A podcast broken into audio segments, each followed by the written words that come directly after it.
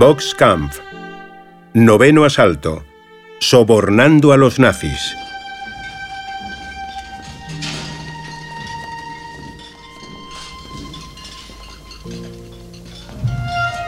Hubo en Auschwitz un boxeador que devolvía a los polacos la esperanza de sobrevivir.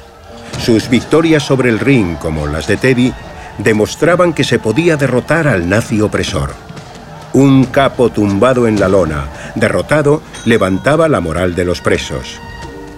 Según los testimonios que se guardan en el archivo, cuando el boxeo llegó al campo de concentración, los primeros combates siempre los ganaban los alemanes, hasta que empezó a participar el boxeador polaco Zortek. Sus victorias, además, eran la alegría para todos sus compatriotas.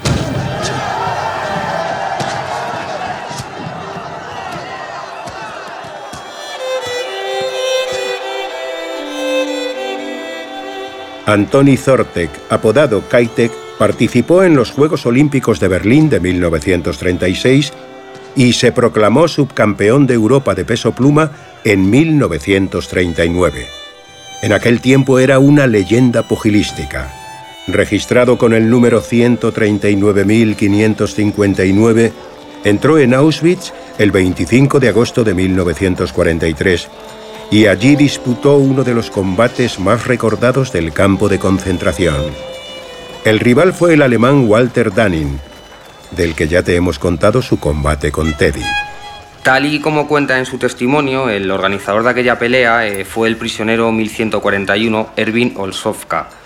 Y no fue sencillo, la verdad, porque él dice que Zortek estaba en Birkenau y él le llevó a Auschwitz I eh, bajo el pretexto de trabajar para completar los archivos.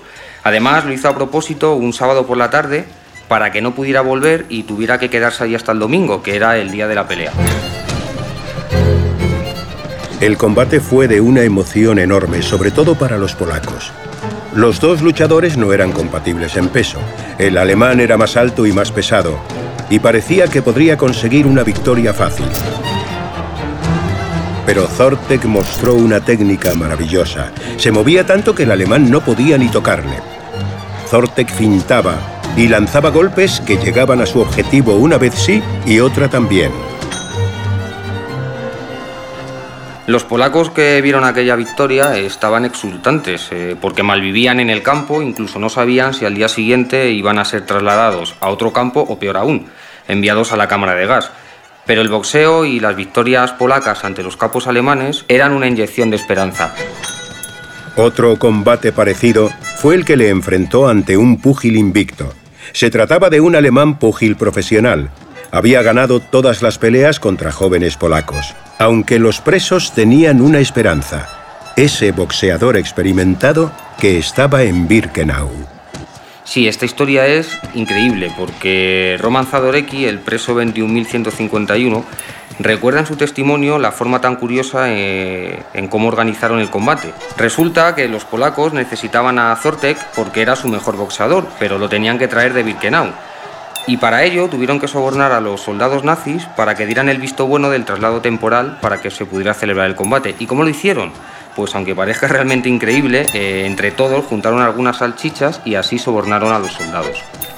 Y Zortek ganó el combate para locura de los polacos que gritaban desde el público.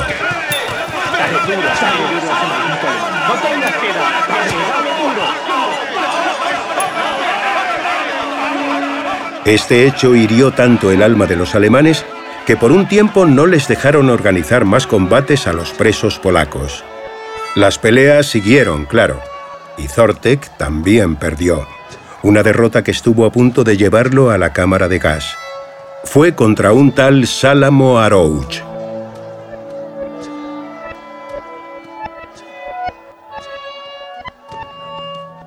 Boxkampf es un podcast producido por Cuonda para Marca.